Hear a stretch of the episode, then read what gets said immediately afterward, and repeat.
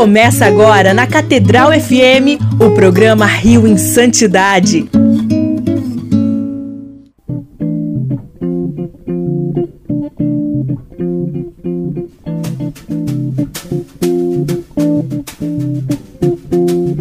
Louvado seja nosso Senhor Jesus Cristo, para sempre seja louvado. Um bom dia e um feliz Natal a todos que nos acompanham aqui pela nossa Rádio Catedral FM 106,7, a Sintonia da Felicidade. Eu sou Fábio Almeida e esse é o nosso Rio em Santidade aqui pelas ondas da nossa Rádio Catedral FM. Você também que nos acompanha através das plataformas de podcast, seja muito bem-vindo, você também através do YouTube. Seja muito bem-vindo ao nosso Rio em Santidade em clima natalino. Hoje, véspera de Natal, dia 24 de dezembro também. É, também é domingo do Advento, então participemos de duas missas nesse, nesse Natal, né? E para começarmos bem o nosso programa, vamos chamar o Padre João Cláudio para rezar com a gente o Tercinho do Amor.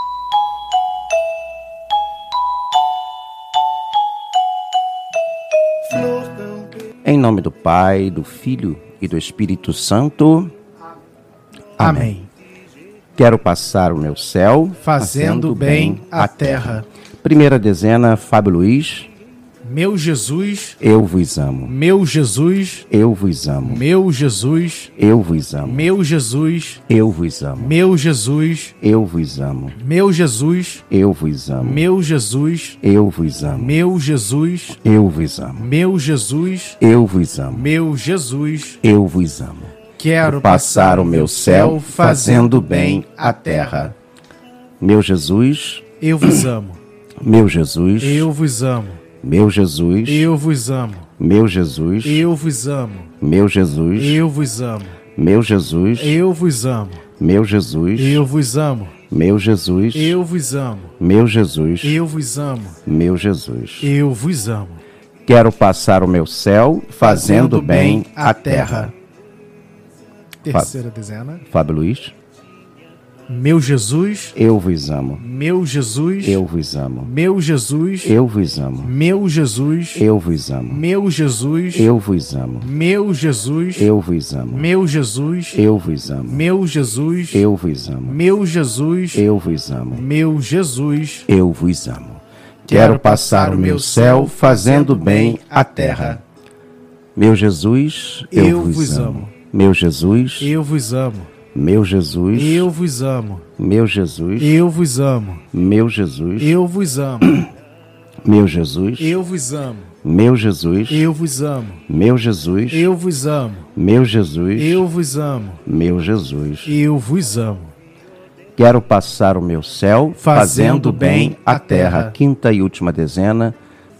Fábio Luiz, Meu Jesus. eu vos amo. Meu Jesus. Eu vos amo. Meu Jesus. Eu vos amo. Meu Jesus. Eu vos amo. Meu Jesus. Eu vos amo. Meu Jesus. Eu vos amo. Meu Jesus. Eu vos amo. Meu Jesus. Eu vos amo. Meu Jesus. Eu vos amo. Meu Jesus. Eu vos amo. Meu Jesus, abençoai-me, santificai-me, faz cheio o meu coração de vosso amor. Meu Jesus, abençoai-me, santificai-me, enchei o meu coração de vosso amor. Meu Jesus, abençoai-me, santificai-me, enchei o meu coração de vosso amor. E como eu gosto sempre de dizer, né, que é bom começarmos o nosso programa pedindo, né, a Deus, agradecendo a Deus por mais um dia, por mais uma semana e até podemos já dizer também por mais um ano, né, porque esse é o penúltimo programa desse ano. Semana que vem, dia 31, o último programa do nosso ano de 2023. 2024 já está vindo aí, já bate a porta.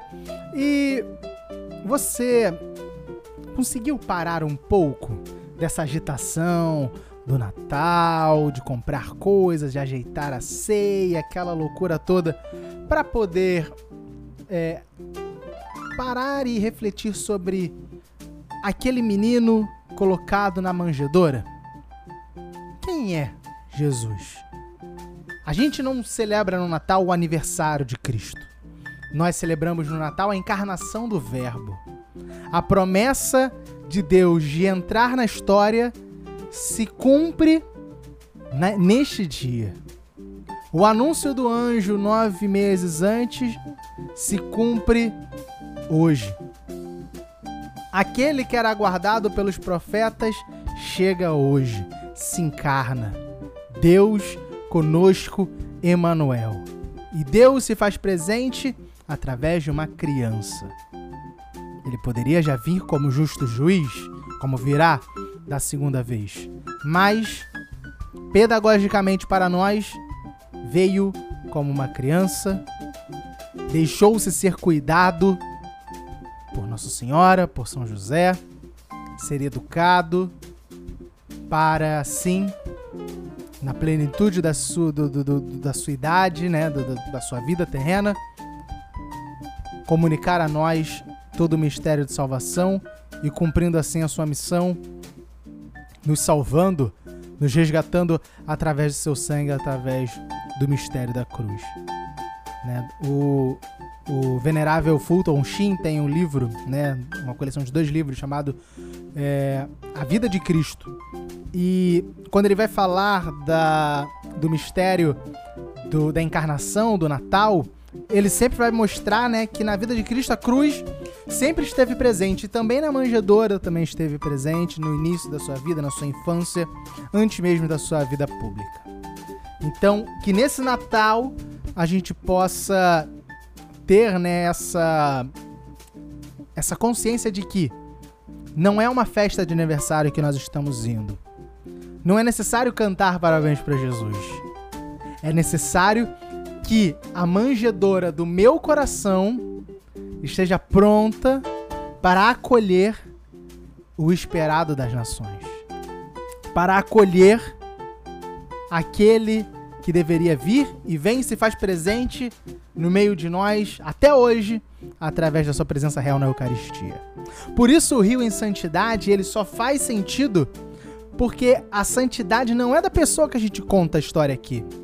A santidade vem do encontro da pessoa com Cristo, como a gente vai continuar vendo hoje na vida de Santo Inácio de Loyola, com a, esse encontro pessoal com Cristo que muda a vida da pessoa de tal forma que ela não quer mais se ver fora desse mistério de amor. Ele quer se ver um com Cristo. E você, meu irmão, também é chamado a querer viver essa vida como um com Cristo. Por isso, vamos continuar aqui a contar a história de Santo Inácio de Loyola. Até semana passada nós contamos da vida dele pregressa antes né, desse encontro com Cristo, né, da sua vida ali enquanto soldado, aquela coisa toda. E agora nós vamos é, começar a ver né, a, essa, essa conversão dele. Então vamos lá. A partir das leituras, né, como a gente viu, né, ele leu a Vita Christi, a Legenda Áurea, ele se tornou empolgado com a vida de, com a ideia de uma vida dedicada a Deus, emulando os feitos heróicos de São Francisco de Assis e outros líderes religiosos. Decidiu devotar a sua vida à conversão dos infiéis na Terra Santa. Durante esse período, Inácio desenvolveu os primeiros planos dos exercícios espirituais queriam adquirir uma grande influência na mudança dos métodos de evangelização da igreja. O moinho para todos os jesuítas não atirados.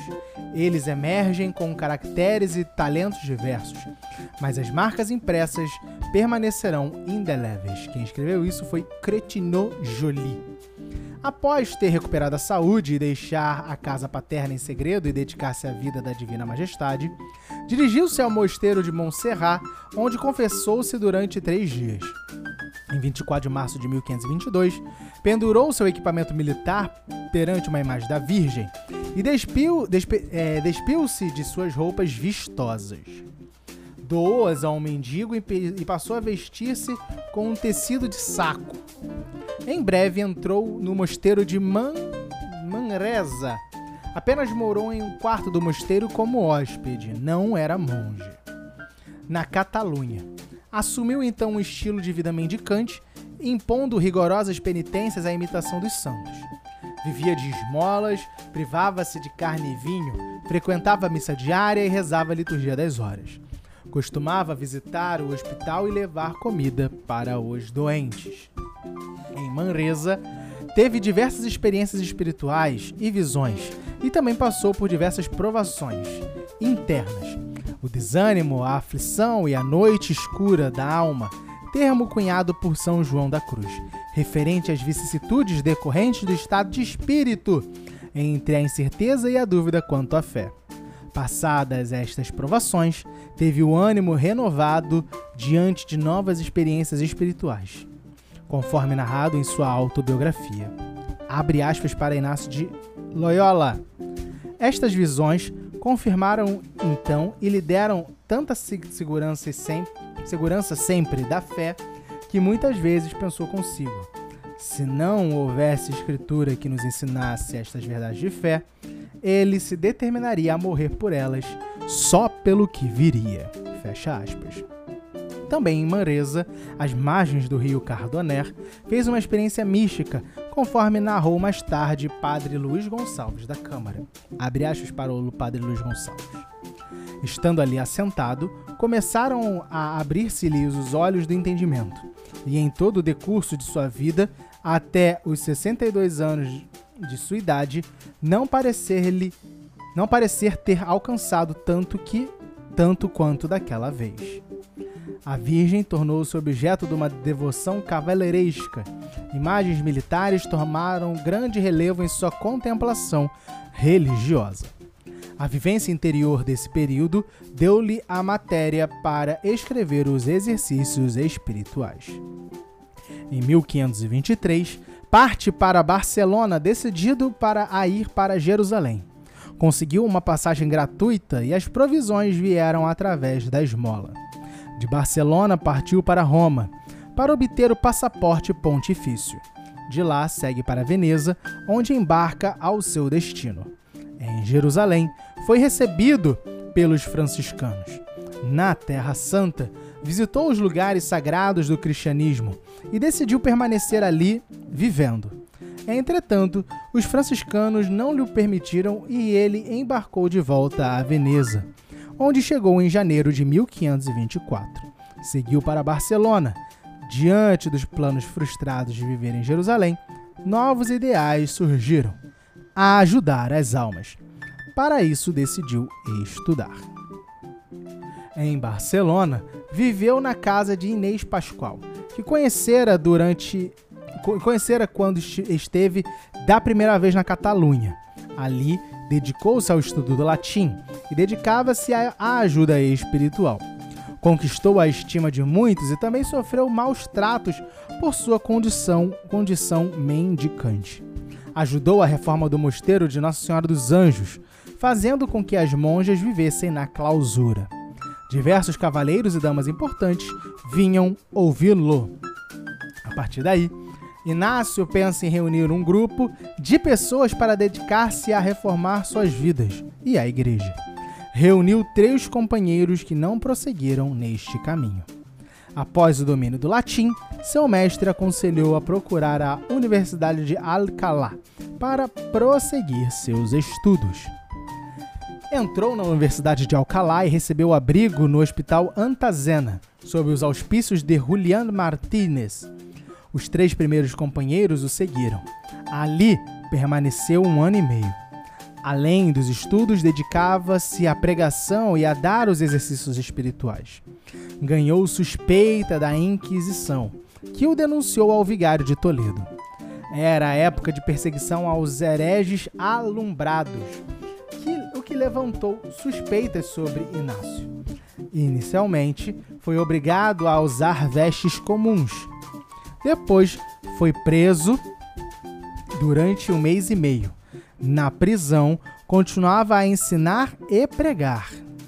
Você vê como, como Santo Inácio, mesmo, mesmo é, tendo as suas vicissitudes, né, teve ali é, essa audácia né, de continuar. Na, é, por fim, nenhum mal foi encontrado em seus ensinamentos, mas foi-lhe obrigada a vestir-se comumente proibida a pregação.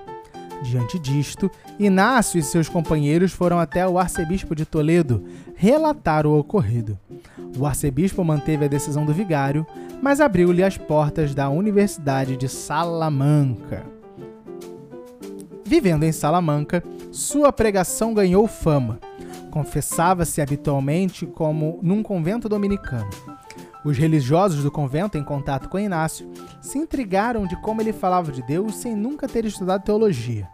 Isso despertou suspeitas dos dominicanos, que decidiram interrogá-lo e denunciá-lo. Novamente, o peregrino foi preso.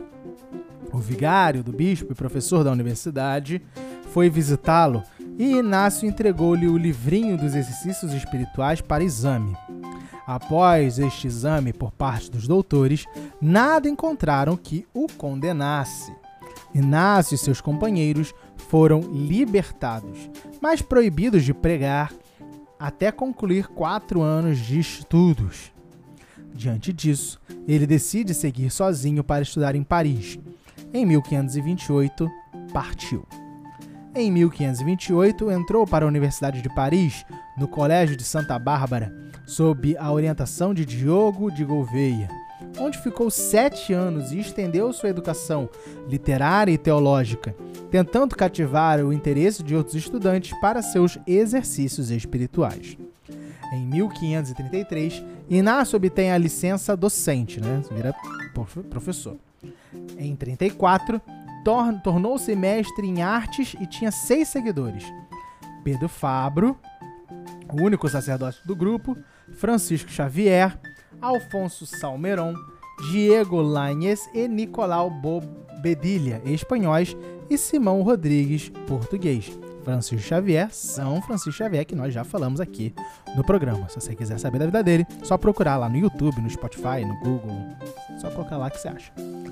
Em 15 de agosto de 34, 1534, ele e outros seis fundaram a Companhia de Jesus, na Capela Cripta de Saint-Denis, na Igreja de Santa Maria, em Montmartre, para efetuar trabalho missionário e apoio hospitalar em Jerusalém ou para ir onde o Papa quiser, sem questionar. Em 1537, eles viajaram até a Itália para procurar a aprovação papal à sua viagem à Terra Santa. O Papa Paulo III concedeu-lhes a aprovação e permitiu que fossem ordenados padres. Foram ordenados em Veneza pelo bispo de Arbi, no dia 24 de junho. Inicialmente, dedicaram-se a pregar e efetuar obras de caridade na Itália. A guerra reatada entre o imperador Veneza, o Papa e os turcos otomanos toma, tornava qualquer viagem até Jerusalém pouco aconselhável. Os companheiros decidiram esperar um ano na esperança de conseguirem chegar ao destino almejado. Neste período, iam dois a dois pelas terras venezianas a visitar prisões e hospitais, catequizar crianças e realizar obras de caridade. Na companhia, companhia de Fabro e Lainês, desculpa, Inácio viajou até Roma em outubro de 38 para colocar-se à disposição do Papa. No caminho, Inácio detém-se em oração em uma capela próxima a Roma, La Storta. Neste local, relata ter feito uma experiência profunda que marcou decisivamente o futuro do grupo: viver em Roma. Os companheiros estabeleceram-se então em Roma, onde pregavam em igrejas e praças e pediam esmolas nas ruas. Novas suspeitas foram levantadas sobre o grupo. Acusavam Inácio de fugitivo da Inquisição Espanhola. O peregrino dirigiu-se então ao Papa, solicitando que abrisse novo processo. Novamente, sua obra foi examinada e nada foi encontrado que o condenasse. O Papa Paulo III, diante de um mundo em expansão, necessitava de missionários para terras longínquas como as Américas e o Oriente. Contava com os jesuítas para essa tarefa. Além disso, novos companheiros queriam aderir ao grupo. Diante disso, verificou-se a necessidade de organizar a nova ordem por meio de uma regra de vida apresentada ao Papa, veio a aprovação verbal em 3 de setembro de 39. A congregação dos cardeais deu parecer positivo à Constituição apresentada.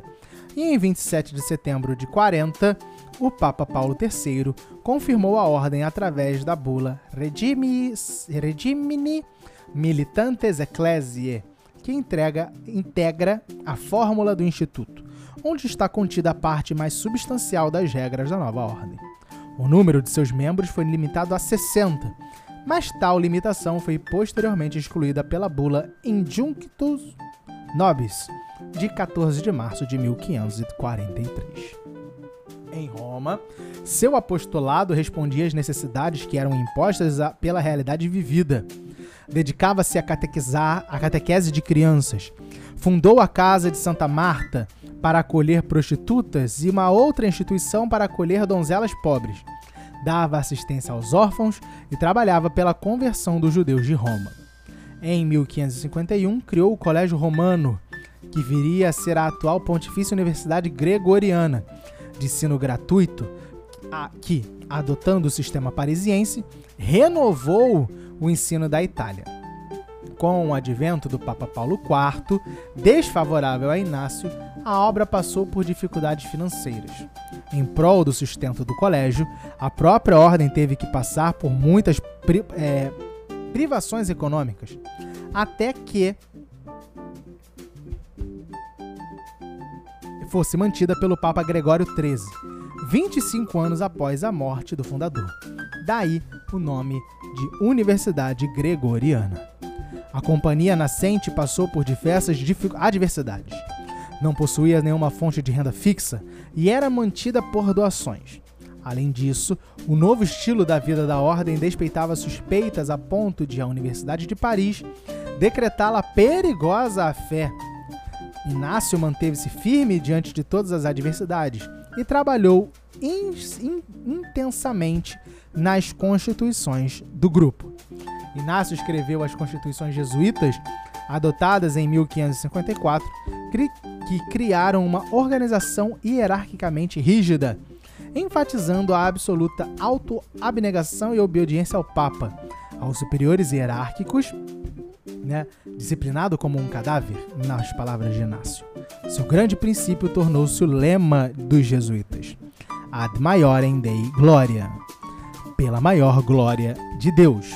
Em 1548 foram impressos os exercícios espirituais, objeto de inspeção pela Inquisição romana, tendo sido, no entanto, autorizados.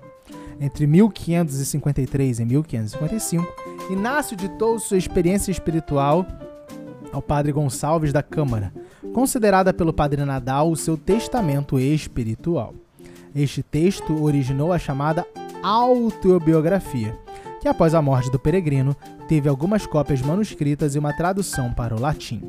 Entretanto, Francisco de Borja, santo também São Francisco de Borja, o terceiro provincial jesuíta, encarregou o padre Ribadeneira de escrever uma biografia oficial de Inácio e proibiu a leitura e divulgação do texto autobiográfico, por considerá-lo perigoso. Somente em 1929 este texto foi resgatado e publicado em várias línguas.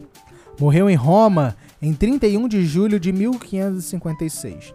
Nesta data, eram aproximadamente os jesuítas em mil, espalhados em 110 casas e 13 províncias. Eram 35 colégios em funcionamento e mais 5 aprovados. Os jesuítas foram um grande fator de sucesso da Reforma Católica. Em 2009, a Companhia de Jesus constituiu-se na ordem religiosa masculina mais numerosa da Igreja, com cerca de 18.500 membros, distribuída por 127 países e cerca de 2.900 jesuítas em formação, e desde 2013, o Papa Francisco, o primeiro Papa jesuíta. Foi canonizado em 12 de março de 1622 pelo Papa Gregório XV. Festeja seu dia em 31 de julho. Em 1922, poucos meses após ser eleito Papa, Pio XI declarou e constituiu Santo Inácio de Loyola celestial patrono de todos os exercícios espirituais e, por conseguinte, de todos os institutos, associações e congregações de qualquer classe que ajudam e atendem aos que praticam exercícios espirituais o Papa Pio XI publicou, por ocasião do seu jubileu sacerdotal em 1929, a encíclica Mens Nostra sobre os exercícios espirituais, na qual comunicava aos fiéis sua decisão de estabelecer anualmente um retiro baseado nos exercícios espirituais para o Papa e os membros da Cúria Romana. Desde então, salvo algumas exceções, os retiros inacianos são realizados todos os anos no Vaticano. Inicialmente ocorriam na primeira semana do Advento.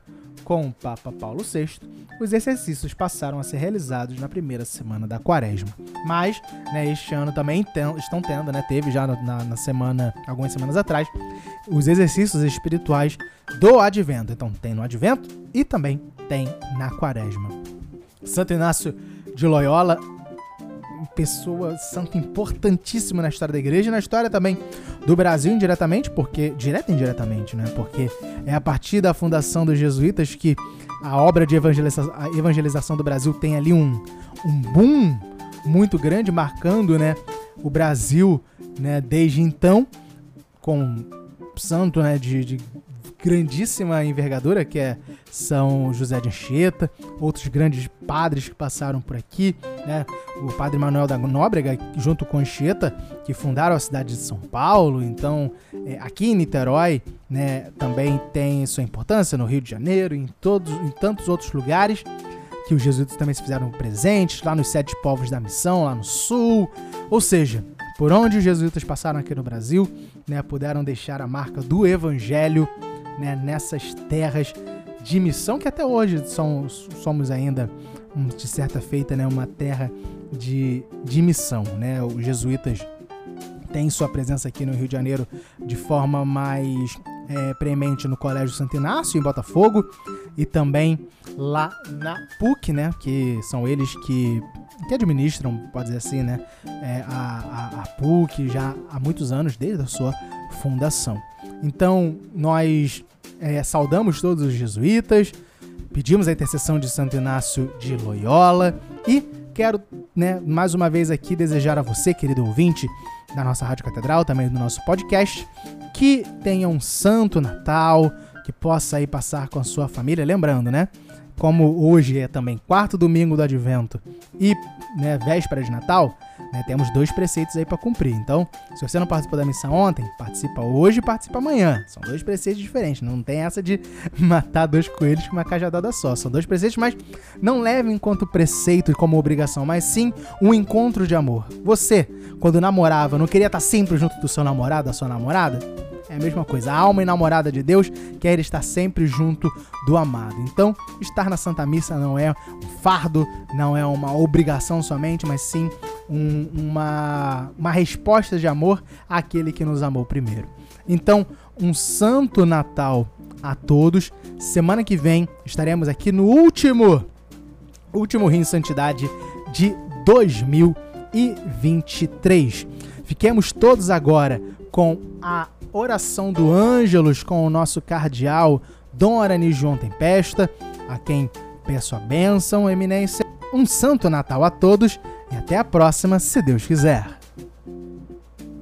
O programa Rio em Santidade volta na próxima semana.